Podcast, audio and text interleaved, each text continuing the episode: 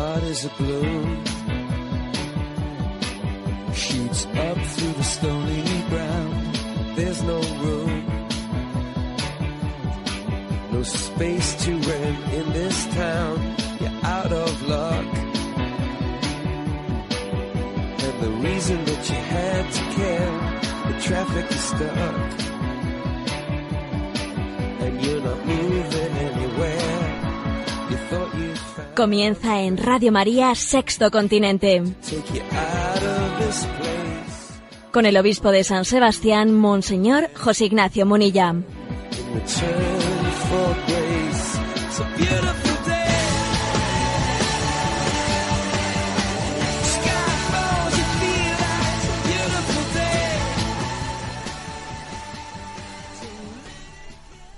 Cordial saludo a todos los oyentes de Radio María. Un día más, con la gracia del Señor, proseguimos este programa llamado Sexto Continente que lunes y viernes de 8 a 9 de la mañana realizamos en esta radio Radio María, tan querida para nosotros. Bueno, hoy es 24 de junio. Me vais a permitir que haga esta entradilla hablando de algo un poco personal porque hoy justamente hace 10 años, el 24 de junio del 2006, pues eh, recibí el nombramiento, se hizo público mi nombramiento como obispo de Palencia. Entonces era obispo de Palencia, ahora lo soy de San Sebastián, ¿no? Hace 10 añitos. Entonces este décimo aniversario me permito, bueno, pues eh, hablar de ello para pediros vuestra oración. Recuerdo que cuando recibí la llamada de la Iglesia a, ser obispo, y en concreto obispo de Palencia, entonces, pues yo realizaba el programa del Catecismo de la Iglesia Católica ya desde hace un tiempo, hace algún tiempo, ¿no? Diariamente en Radio María, a esta misma hora, de 8 o 9 de la mañana. Y recuerdo que tuve mi, claro, al recibir esa, esa petición de ser obispo, recuerdo haberle preguntado a, al que entonces era anuncio de su santidad, ¿no? Haberle preguntado, era Monseñor Monteiro, le dije, bueno, pero mire usted, yo realizo un programa en la radio, no sé si debería de dejarlo, ¿no? Debería de dejarlo para poder ser obispo, no sé si es compatible ser obispo y hacer un programa así en la radio diar- diariamente. Bueno, y él lo pensó, lo consultó y me dijo, mire, eh, yo creo que lo que a un obispo se le pide, entre otras cosas, es eh, predicar la palabra, ¿eh? ser predicador de la palabra. Y usted, eh, pues en el Catecismo de la Iglesia Católica, en Radio María, lo que en Radio María se hace es predicar la palabra de Dios, ¿no? Con lo cual, pues lejos de ser incompatible con ser obispo, pues es una, una forma especial también de poder ejercer ese ministerio episcopal. Bueno, por eso, eso fue hace 10 años, ¿no? Y le tengo que darle gracias a Dios porque en estos 10 años de, de nombramiento episcopal me he dado cuenta de cómo Radio María me ha ayudado a ser obispo. Sin duda alguna me ha ayudado. Me ha ayudado a que, a que muchas personas conozcan a su pastor, eh, muchos fieles que le han sido encomendados pues pueden conocerle y además directamente sin distorsiones y sin manipulaciones pueden conocerle directamente no o sea que han pasado diez añitos y tengo que darle gracias a Dios pues porque Radio María ha sido una parte importante no muy importante en estos diez años de ministerio episcopal y quiero dar muchas gracias a los oyentes, porque sé que hay mucha gente que reza y reza por los obispos, ¿no? Yo recuerdo una anécdota que la he comentado ya en la radio en alguna ocasión, que a mí eso me lo visualizó eh, hasta el punto de emocionarme, ¿no? Pues recuerdo que pasados pocos días, ¿no? De, este 24 de junio en el que recibí ese nombramiento, pues acudí, eh, acudí a, a Roma para presentarse ante el Papa, entonces era Papa Benedicto XVI y al presentarme delante de él, bueno, pues eh, él recibí su, su bendición, ¿no? Y ya de retorno, de retorno a, a España, y recuerdo que en el avión había una familia, una familia numerosa, mm, que se veía que tenían las mochilas de la JMJ de, de la familia en Valencia y dije, mira, esta es una familia católica, se les notaba, ¿no? Pues por su, no solo por esas mochilas, sino por su estilo. Y en una de esas, pues la madre, que tenía un bebé de poquitos meses en brazos, se dio la vuelta vio, vio allí un, eh, un, sacerdote, se acercó y me preguntó quién era y le dije, pues mire, pues eh, soy un, uno, pues un sacerdote que ha sido nombrado obispo y vengo ahora de, vengo ahora de saludar al Santo Padre, ¿no? Entonces ella, cuando vio, cuando me escuchó eso, le llamó a todos los niños y dijo, niños, venid para aquí todos. Y los niños salieron cada uno del asiento en el que estaban, que era un espectáculo, porque no sé si serían siete, ocho, no sé cuántos serían. Estaba todo el avión viendo aquel espectáculo y se acercaron todos los niños ahí al sitio donde estaba yo en el avión. Y entonces la madre, que estaba todo el mundo en el avión con la oreja puesta escuchando la conversación, la madre les dijo a los niños, niños, este es el obispo que han elegido esta semana, por el que estamos rezando esta noche, eh, todas las noches un Padre Nuestro. Yo creo que yo me quedé conmovido, pero se quedó conmovido todo, todo el avión que escuchó aquello, ¿no? Aquel, aquel pedazo de testimonio que esa familia cristiana estaba dando, ¿no? Cuando decía que habían oído que habían nombrado un nuevo obispo y rezaban por él esa semana un Padre Nuestro por las noches. A mí me conmovió aquel testimonio. Muchas veces he pensado que esa mujer, en ese testimonio suyo, hizo más bien que el que podía hacer yo en cinco charlas, ¿no? Porque hay cosas que no, son, no es cuestión de charlas, sino es cuestión de testimonios vivos que mueven corazones. Bueno, pues nuestra historia es una historia sostenida por oraciones como esas. Es una historia sostenida, algún día lo sabremos, algún día lo veremos. Ahora casi por la fe, no, casi no, por la fe lo sabemos, pero algún día lo veremos en el cielo, ¿no? Cómo nos hemos sostenido unos a otros y cómo el ministerio de cada uno pues, pues está complementado. ¿no? Un servidor tiene una teoría que suelo repetir bastante y es que entre un cojo, un tuerto, un manco y un sordo de un oído, entre todos hacemos uno. Entre todos hacemos uno. Dios ha querido que, que cada uno arrastremos nuestras limitaciones, pero que al mismo tiempo las complementemos con los demás, ¿no?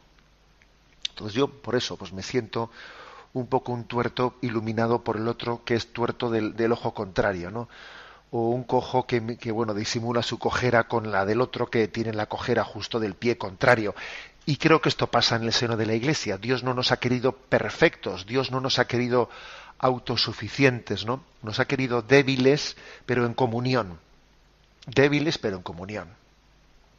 Decía el Papa Francisco que la fidelidad es la debilidad custodiada. La debilidad custodiada, bien custodiada, ¿no? Pues yo creo que también es, pues, siguiendo estas palabras del Papa Francisco, la fidelidad es, es nuestra debilidad, pero complementada por la comunión. Y vosotros tenéis una parte importante en esa comunión. ¿eh? Yo por eso bendigo a Dios por estos diez años, le bendigo y le pido que me haga instrumento suyo y que bendiga también a todos aquellos no pues que habéis hecho posible pues estos años de, camino ¿eh? de camino de evangelización bueno pues hasta aquí esta entradilla esta entradilla disculpad que hoy haya eh, pues hablado un poco de un tema personal pero creo que vosotros tenéis una parte importante en ello sexto continente es un programa que tiene la vocación de iluminar eh, la realidad social, nuestra realidad personal, desde la luz del Evangelio, desde la doctrina social de la Iglesia. Lo hacemos en interacción con los oyentes a través de la cuenta de Twitter arroba obispo Munilla, a través de un muro de Facebook que lleva mi nombre personal de José Ignacio Munilla y a través de una cuenta de correo electrónico sextocontinente arroba radiomaria.es, ahora que llegan pues muchas consultas. Pido disculpas porque sé que todas no las respondo, ¿eh? pero os aseguro que todas me ayudan y que eh, cuando algunas no las respondo luego quedan un poco almacenadas y más tarde igual pues, pues tienen su momento. ¿eh? Hoy voy a, vamos a dedicar el programa monográficamente a responder preguntas, a responder preguntas y, y como digo también es una invitación a que participéis y también por cierto se reciben las críticas que ya sé que de vez en cuando pues alguno hace algún comentario crítico y lo agradezco y, os aseguro que de todo comentario se aprende, ¿eh? se aprende porque aquí vamos aprendiendo pues según hacemos las cosas imperfectamente. Pero antes de dar paso a las preguntas, me vais a permitir que abramos el programa con una canción que para mí es especialmente entrañable. Eh, se llama Sacerdote y la canción es de José Manuel Montesinos. ¿Por qué digo que es especialmente entrañable? Pues porque os voy a confesar que esta canción me acompañó a mí, pues hace diez años mucho, en aquellos días previos a, pues a que se hiciese público, ¿no? El 24 de junio, mi nombramiento como obispo, yo estaba bajo secreto eh, pontificio hasta ese día y pues me acuerdo que mm, escuché y escuché y escuché y tuve esta canción como acompañamiento ¿no? en aquellos días especiales y, y por eso le tengo un cariño muy especial. Seguro que os va a gustar.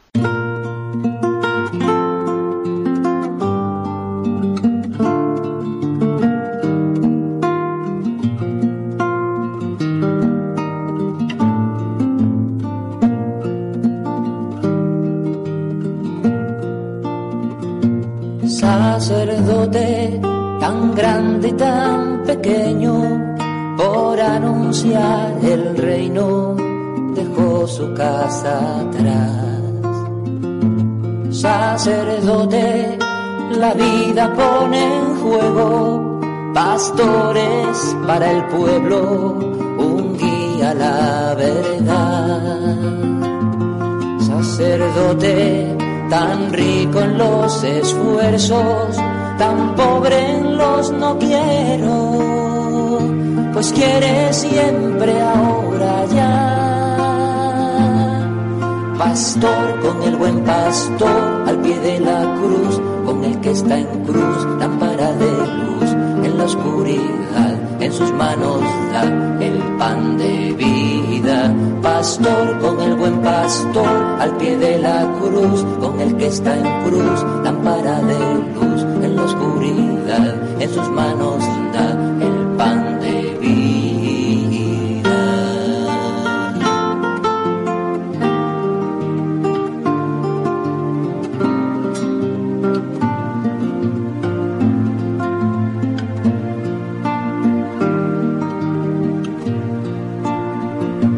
Sacerdote, humilde por Diosero, que pide y se da entero, partiendo el corazón. Sacerdote, discípulo y maestro, prudente consejero, ministro y servidor. Sacerdote, tan fuerte en oraciones, tan débil en ambiciones, pues solo ansía mostrar a Dios. Pastor con el buen pastor, al pie de la cruz, con el que está en cruz, lámpara de luz en la oscuridad, en sus manos da el pan de vida. Pastor con el buen pastor, al pie de la cruz, con el que está en cruz, lámpara de luz en la oscuridad, en sus manos da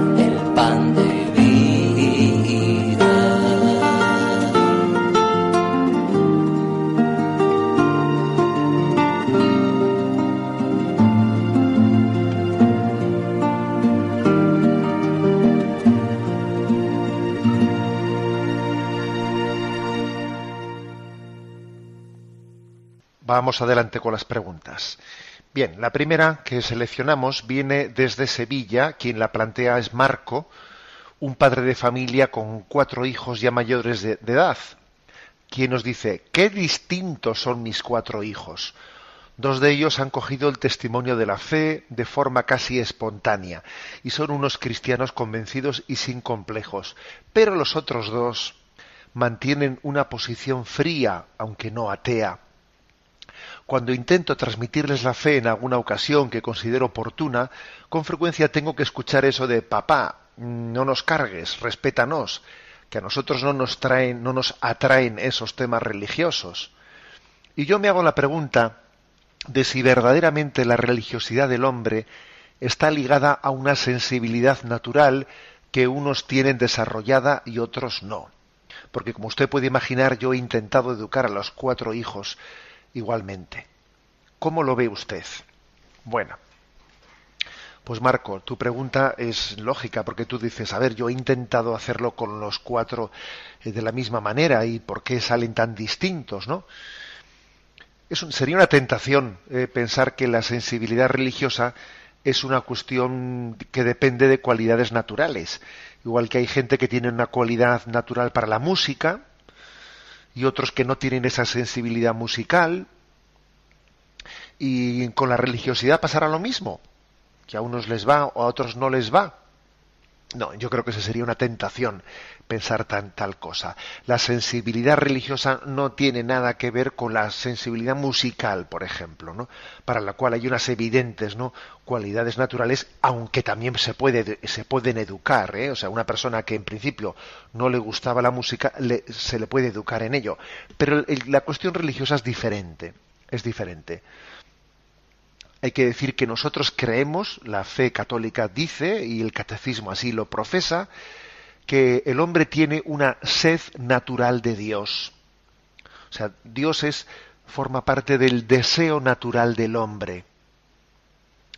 Claro, eh, y el oyente dirá, Marco dirá, pues yo esa sed se la veo mucho más claramente a dos de mis hijos y en los otros dos no sé dónde, no, sé dónde la tienen guardada. ¿eh?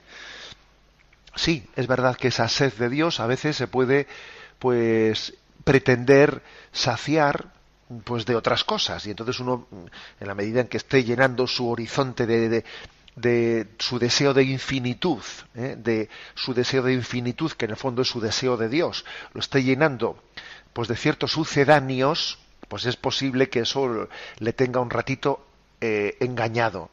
Le tenga un ratito como si estuviese satisfecho no pero obviamente mm, los sucedáneos no pueden eh, dar respuesta a la sed de infinitud que tiene el hombre. ¿eh? La famosa frase de San Agustín, nos hiciste, nos hiciste Señor para ti y nuestro corazón está inquieto hasta que no descanse en ti, pues es que esa es para todos, es para todos. ¿eh? De esos cuatro hijos es para todos.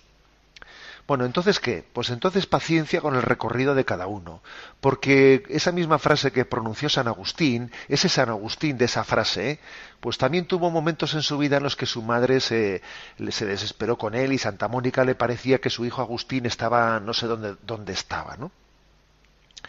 Paciencia porque el camino en el que cada uno eh, va va respondiendo a esa llamada de Dios es único, personal, intransferible pero bueno, pero al mismo tiempo oración, entregas y sacrificio por nuestros hijos, testimonio de unos por otros, testimonio y bueno, pues como el mismo oyente formula en su pregunta, pues tener también la, el discernimiento de cuándo es el momento de decir una palabra, sabiendo que sin duda el Señor tendrá un designio también para ellos, ¿no? Pero no nos, pero no caigamos nunca, ¿no? En la tentación de pensar que es que unos son religiosos, pues porque naturalmente les va y otros pues no les va ese tema. No, no caigamos nunca en eso. La religiosidad no es una afición, una afición personal, ¿no? En ella es una respuesta, es la respuesta de Dios al deseo, ¿eh? al deseo de infinitud que ha quedado grabado en el corazón de todo hombre,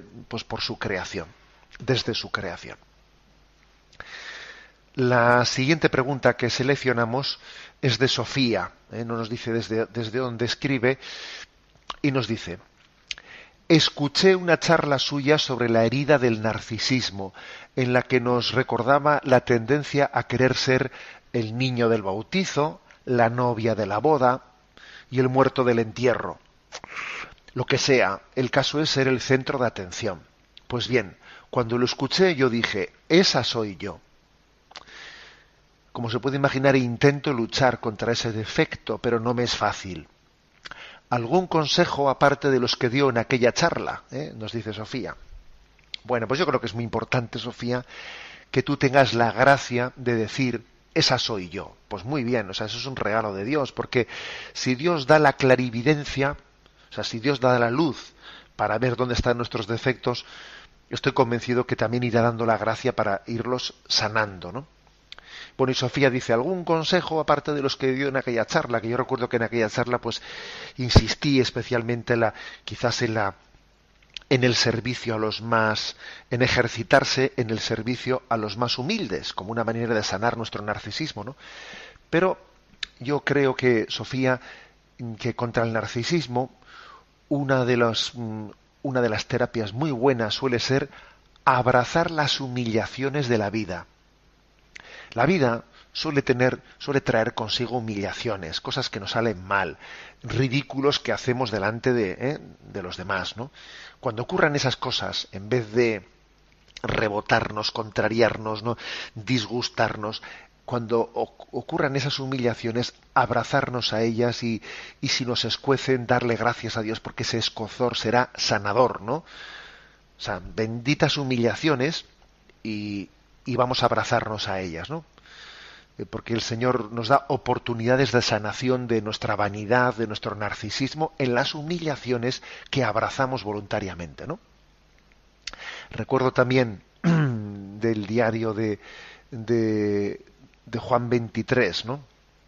De Juan 23 del Papa Bueno, que decía él, le pedía al corazón de Jesús que se cuidara de convertir en humo mis sueños de ambición. Bueno, pues como estamos en el mes del corazón de Jesús todavía, pues me parece bueno también darte este consejo, Sofía. Pídele al corazón de Jesús que convierta en humo tus sueños narcisistas o eh, vanidosos, que los convierta en humo. Pídeselo, pídeselo al corazón de Jesús. Y luego abraza las humillaciones de la vida, que son muy sanadoras. Escuecen, luego sanan. ¿eh? Eso creo que es bastante claro.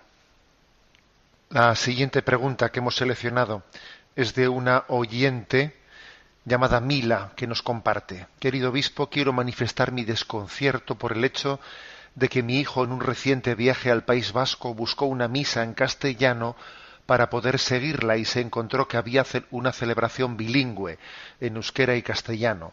Por otro lado, tengo una vecina mayor de 80 años que tiene un hijo en Palma de Mallorca y no va mucho a verle porque tiene dificultad para encontrar una misa a diario en castellano. Yo no entiendo esto, me parece esta situación, me, me apena esta situación y me pregunto si puede ser voluntad de Dios cambiar un idioma que entiende todo el mundo en España por las lenguas locales que solo entienden una parte. Gracias por su programa, le digo siempre que puedo, etcétera. Dios le bendiga.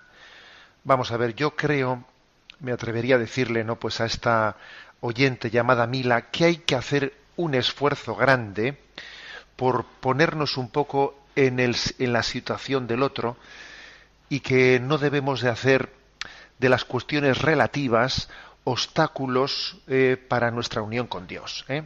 El tema del bilingüismo, yo soy obispo de una diócesis pues que, pues que es bilingüe, que tiene dos idiomas, que tiene el, español o el castellano y el idioma vasco, y el tema del bilingüismo, pues bueno, pues puede tener su complejidad ¿eh? y su dificultad, pero también tiene su riqueza.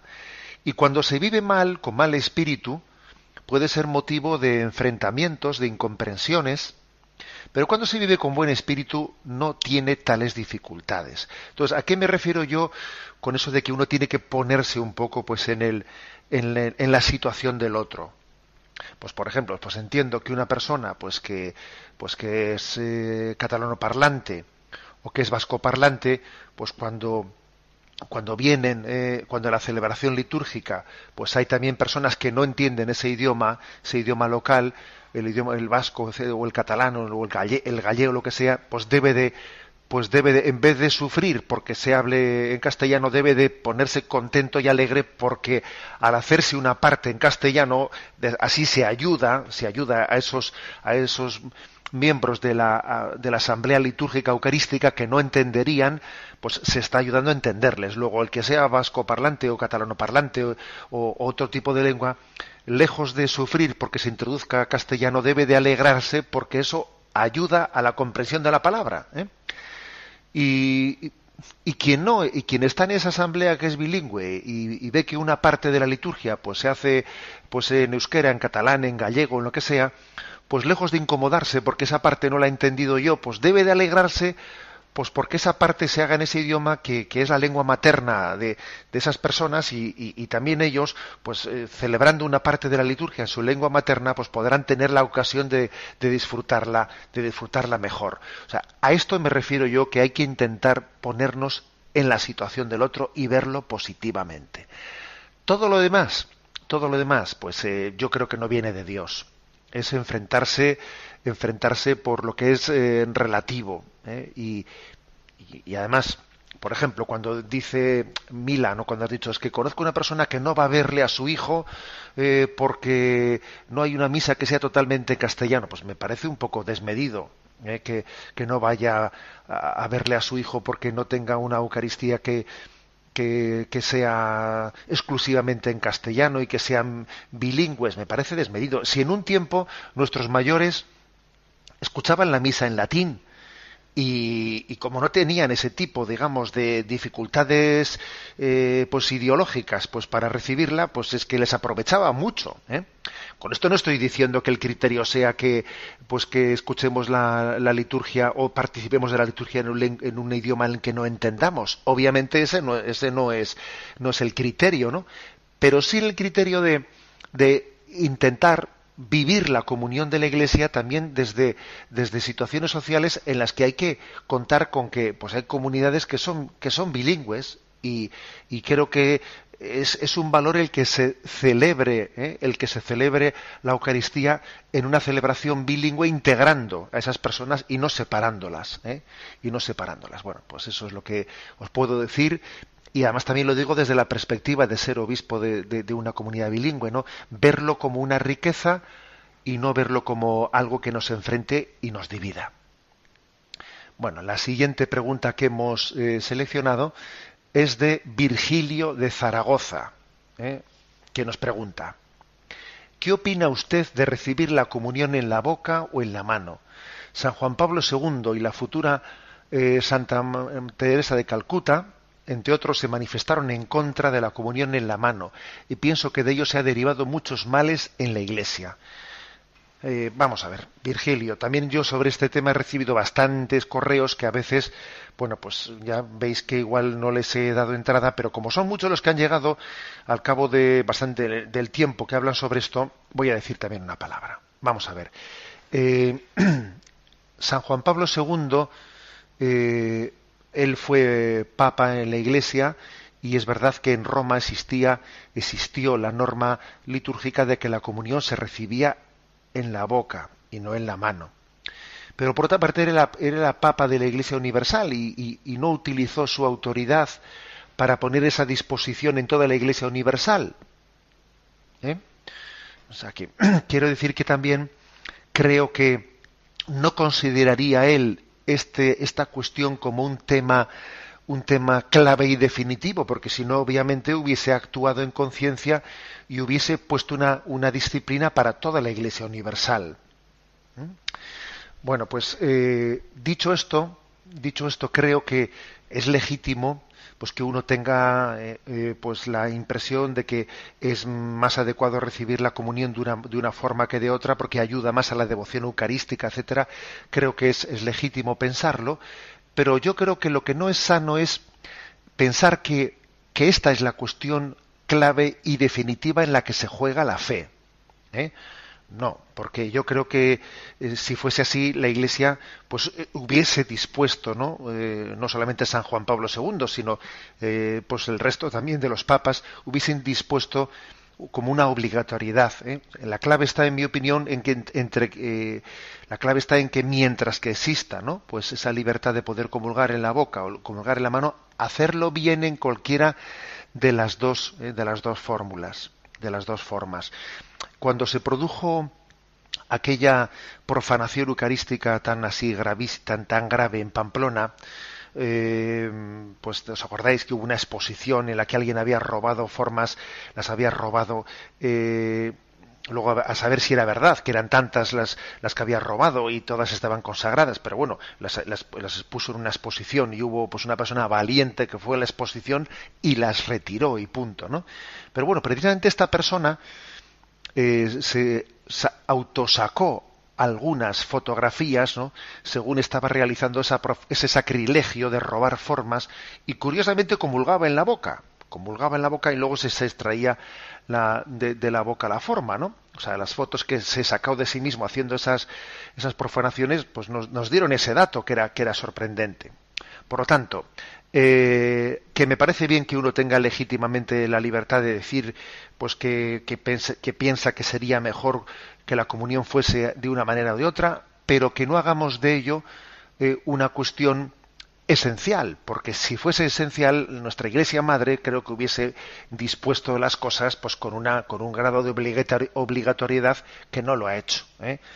Yo creo que, que, es prudente esto que, esto que estoy diciendo. En cualquier caso, la clave está en comulgar bien. Y es cierto que quizás que la comunión en la mano se presta, se presta a mayores riesgos, mayores riesgos en la manera de comulgar con falta de respeto, cogiendo uno mismo la forma en vez de dejarla que la pongan en la, en la palma de la mano. Y, bueno, y no está mal que de vez en cuando los sacerdotes digamos una palabra de orientación para que, pues para que eso se haga con el debido respeto. Y llegados a este punto, permitidme una pequeña introducción a, a la siguiente canción que vamos a escuchar.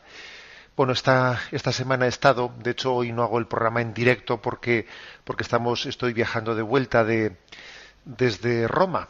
He acompañado a un grupo de peregrinos, también muchos de ellos, algunos de ellos afectados por la enfermedad del cáncer, y ha sido una peregrinación gozosa, inolvidable, ¿no? Eh, pues especialmente el saludo que el Santo Padre les ha, les ha dirigido especialmente a ellos. Y quiero poner esta canción, pues precisamente una canción recordando que podemos amar a Dios en todas las circunstancias. Esta canción que se titula Puedo amarte igual, de Marcela de María y Campos, pues es un canto que reivindica esa posibilidad, esa capacidad que tenemos de amar a Dios en toda circunstancia, en la salud y en la enfermedad, en la riqueza y en la pobreza, en la juventud y en la ancianidad, poder amar a Dios en toda circunstancia, también desde la cama, también desde la postración.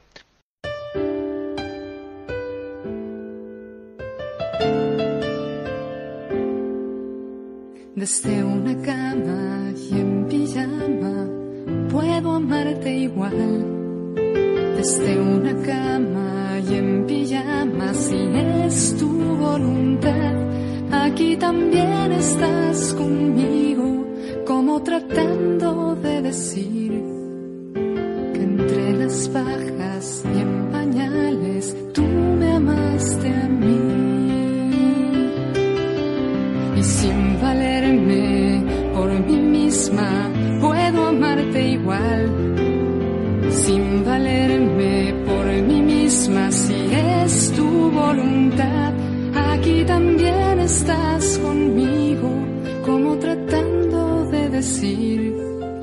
que llevado en brazos de tu madre, tú me amaste a mí. Teniendo logros tan pequeños, puedo amarte igual. Teniendo logros tan pequeños, si es tu voluntad, tú ya has andado este camino que yo quiero seguir.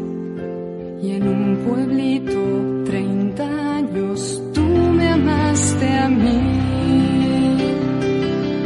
Con miedo y entre lágrimas, puedo amarte igual. Con miedo y entre lágrimas, si es tu voluntad, tú ya has andado este camino que yo quiero seguir llanto y con sudor de sangre, tú me amaste a mí.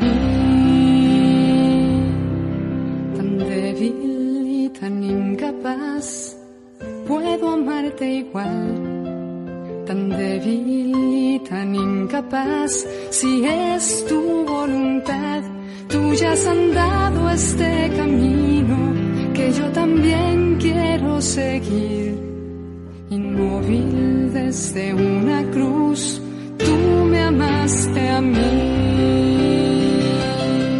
Y pase lo que pase, yo puedo amarte igual.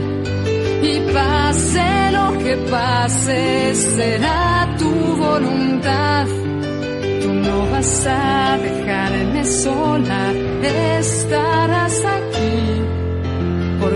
desde la eternidad. Tú me amaste a mí.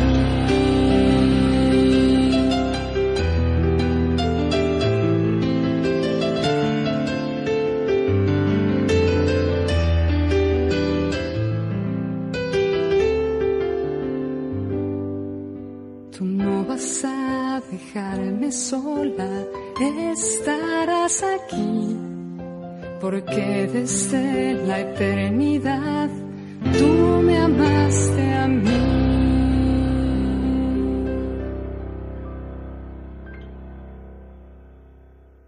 Continuamos en esta edición de Sexto Continente que estamos dedicando monográficamente a atender las consultas de los oyentes. Continuamos con las preguntas seleccionadas.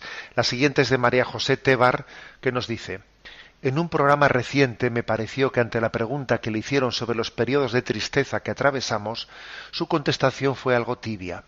Pienso que los católicos tenemos muy arraigado que es Dios el que nos prueba y nos castiga nada más lejos de la realidad, porque Dios no solo no enfermó a nadie, sino que curó. Pienso que no nos olvidamos de la existencia del demonio y que Él es Él quien origina el mal, no Dios.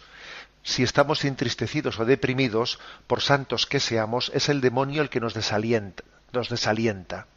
Tenemos que pedir perdón a Dios por no estar felices de ser amados por Él y pedir en oración que el maligno no se haga dueño de nuestro estado de ánimo.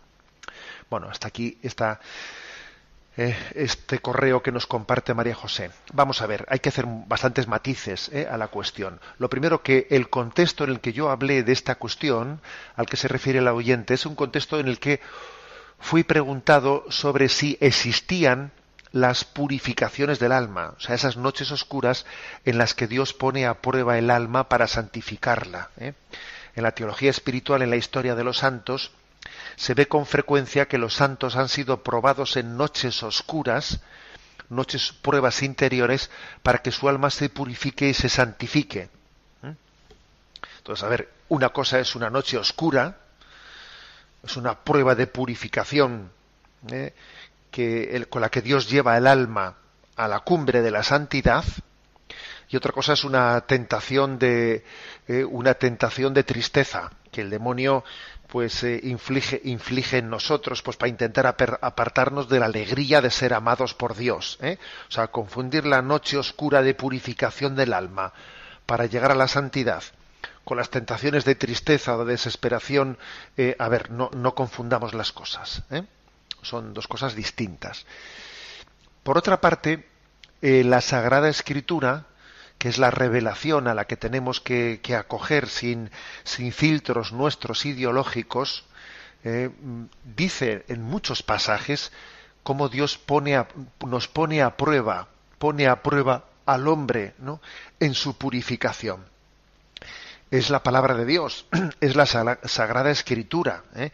Incluso hay pasajes de la Sagrada Escritura que se utiliza el término castigo de Dios como en el sentido de prueba de purificación para el hombre.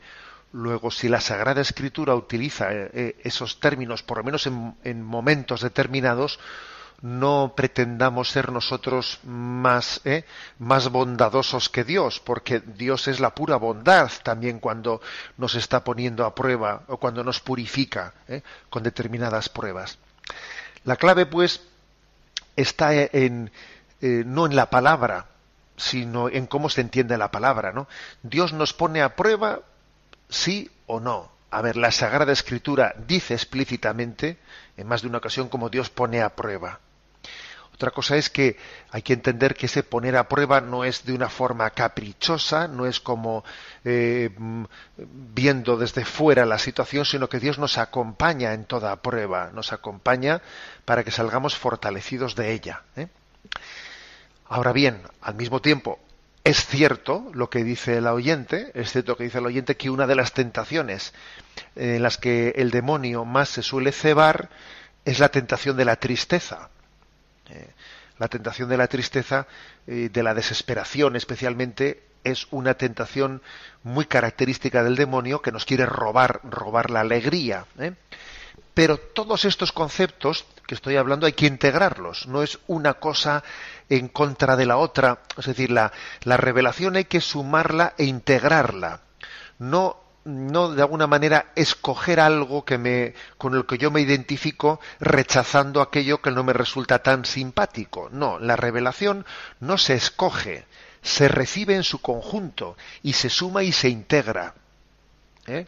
Sin hacer un pasaje de la escritura excluyente de otro. Sino tienen que ser integrados. Esto es un principio importante, ¿no? para la, la, acogida de la revelación. De lo contrario, deformamos fácilmente las cosas. La siguiente pregunta la formula Marco desde Málaga, quien dice, hay un refrán conocido, dime de qué presumes y te diré de qué careces. Y para mí, en nuestra cultura, esto se aplica especialmente a la libertad. ¿Se puede ser libre socialmente sin ser libre interiormente? Y añado otra pregunta. ¿Se puede ser interiormente libre sin ser libre social o políticamente? Bueno, hasta aquí Marco, ¿no? Tiene razón Marco en, que eso de que dime de qué presumes y te diré de qué careces, yo también muchas veces he pensado que es un refrán que, se que perfectamente se adecua a esa reivindicación de nuestra sociedad de libertad, libertad, aquí todo el mundo proclama libertad, y la verdad es que es lo, aquello de lo que carecemos. Eh, la pregunta de Marco, ¿se puede ser libre políticamente sin ser libre interiormente? Muy difícil, muy difícil. ¿eh?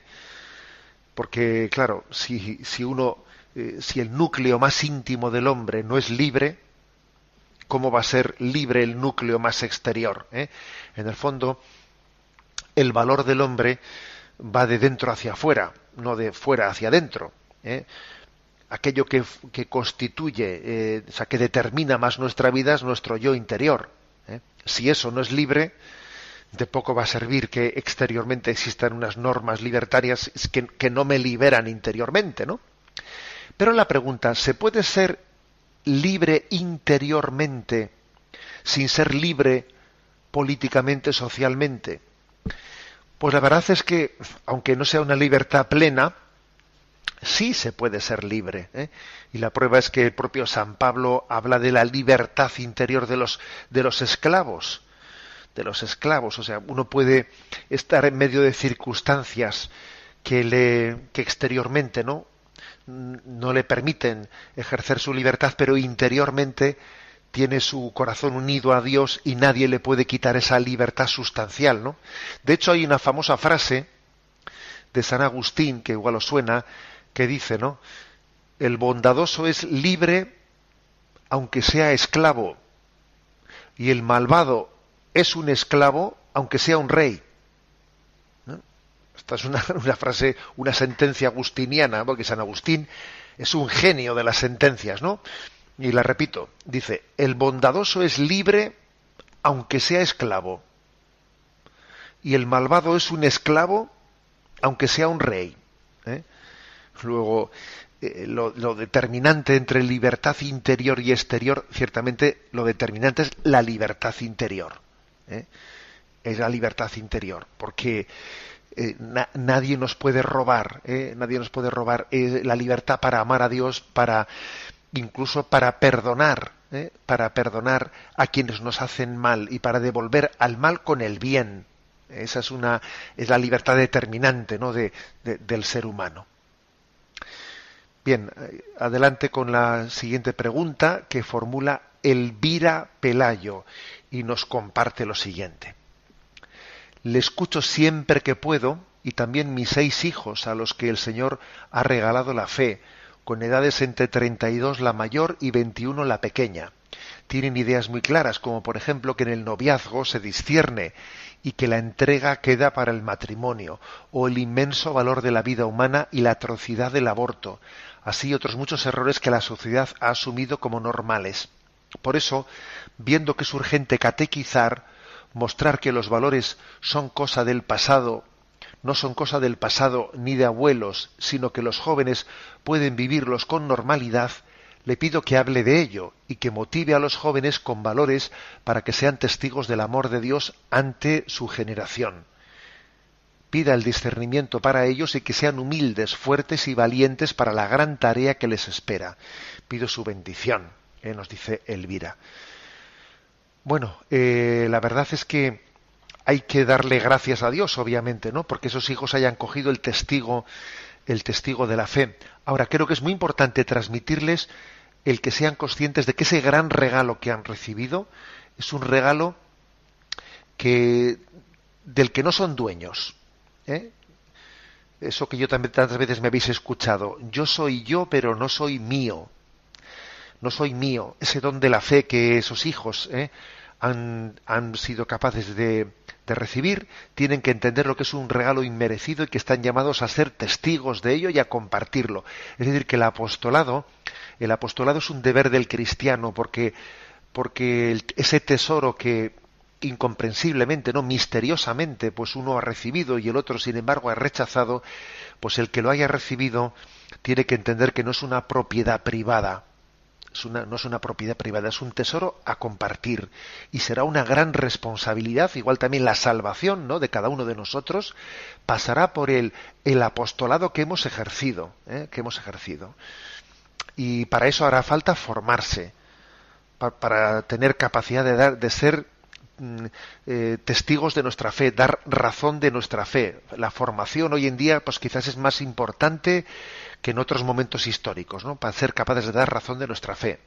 Ser conscientes de que quien es cristiano hoy en día va a ser muy juzgado, va a ser muy, muy eh, cuestionado y va a ser muy importante su coherencia interior, su coherencia y va a tener capacidad, o sea, va a, tener necesidad de, de, que su vida sea testimonio de, de los razonamientos que hace la, gran responsabilidad que tenemos con nuestro, con nuestro testimonio, testimonio de vida. ¿eh?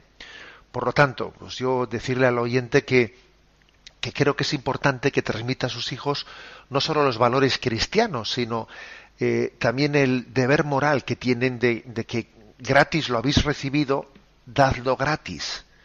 Cambiamos de tercio en este momento y para introducir el que será la siguiente consulta que hará referencia al tema de la crisis de refugiados y de los inmigrantes, escuchamos esta canción para los refugiados compuesta por Paco Damas y Mónica Molina.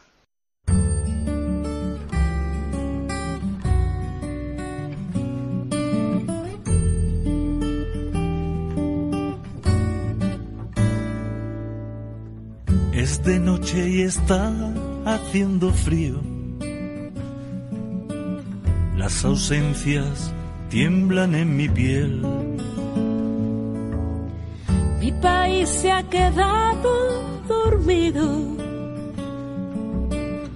agotado de tanto perder.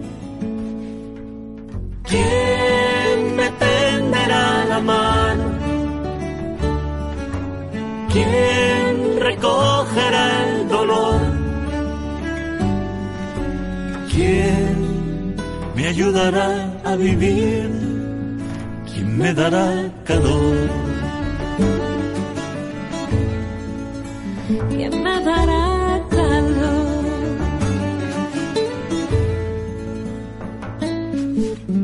¿Cuántos días desnudan mis sueños? Deshojados en tinta y papel no es la sed ni el hambre que siento. Es un mundo girando al revés. ¿Quién me tenderá la mano? ¿Quién recogerá el dolor? Ayudará a vivir? ¿Quién me dará calor.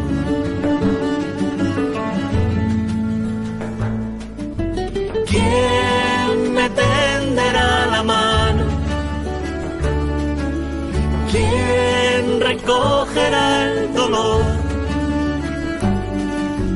¿Quién me ayudará a vivir? ¿Quién me dará calor? Me dará calor? ¿Quién me dará calor? ¿Quién me dará calor?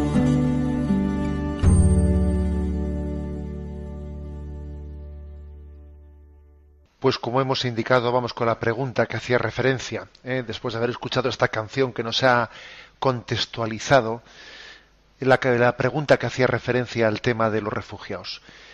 Adolfo de Gerona es el que la formula. En la tradicional audiencia a los fieles de, este, de los miércoles en Roma, el Santo Padre en, este, en esta semana ha hecho un gesto muy fuerte al sentar en torno a él a unos refugiados llegados a Roma.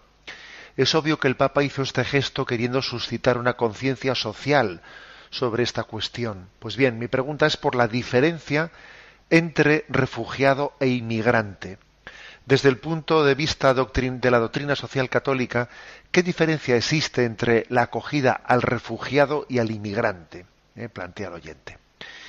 Bueno, pues yo voy a decir que fui yo testigo, estaba con esta peregrinación anterior a la que me he referido, estábamos en esa audiencia y fui testigo del hecho. El Santo Padre, allí un grupo de refugiados que estaban con una pequeña pancarta allí al pie de, de la plaza de San Pedro, les pidió que les acompañase, subieron detrás de él y luego les dijo sentaros alrededor. Vamos, fue él el que tuvo la iniciativa, ¿no? De, de una manera tan gráfica y ante los ojos de todo el mundo de poner a ese grupo de refugiados sentados en torno a él, ¿no? Los que estábamos allí nos habíamos eh, pues estado desde la primera hora de la mañana intentando buscar un buen sitio para estar para estar cerca del Santo Padre en la audiencia y él quiso que los que estuviesen más cerca fuesen ese grupo de refugiados, ¿no? Fue toda una lección práctica de cómo de, cómo nos eh, el Señor nos llama a rodearnos de, de los más humildes, ¿no? Bueno, por lo tanto, obviamente fue un gesto de eso que se dice gesto profético, eh, pues para hacer pensar, para sacudir las conciencias. Y la pregunta que formula nuestro oyente, pues me parece una pregunta muy interesante, porque Adolfo, nuestro oyente, dice, a ver, desde el punto de vista de la doctrina social, ¿qué diferencia hay entre refugiado e inmigrante? Desde el punto de vista político, la distinción es bastante clara, porque eh, el, estatuto de refugiado es un estatuto en el que uno huye por causas políticas, ¿eh?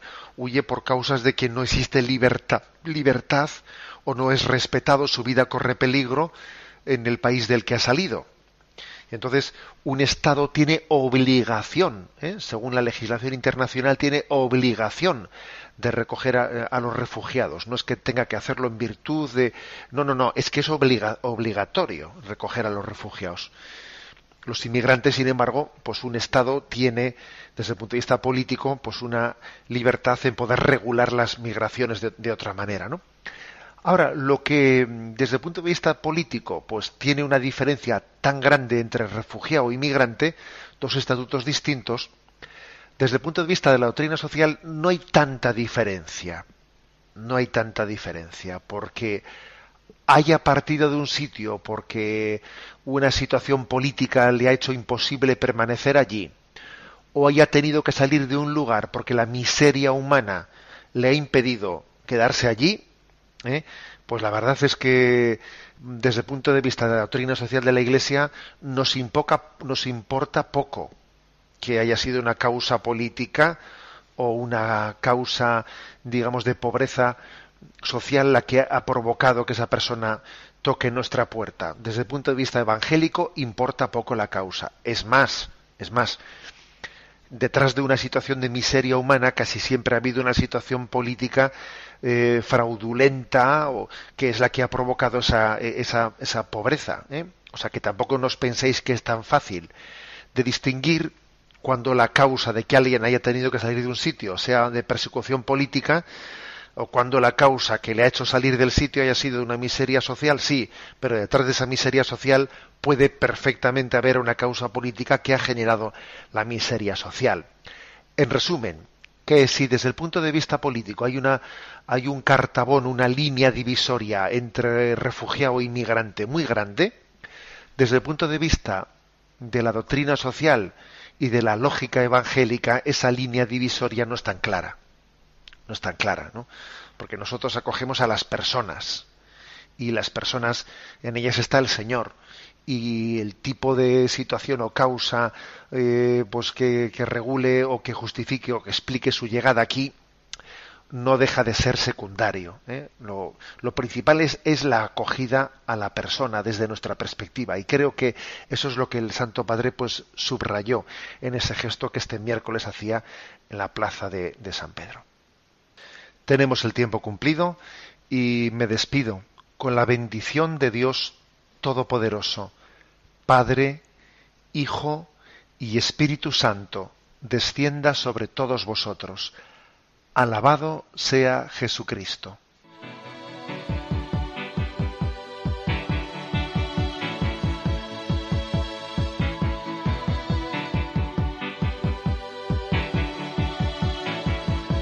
Heart is a balloon shoots up through the stony ground. There's no room. No space to rent in this town. You're out of luck. And the reason that you had to care the traffic is stuck. And you're not moving anywhere. You thought you found Han escuchado en Radio María Sexto Continente, un programa dirigido por el obispo de San Sebastián, Monseñor José Ignacio Monilla.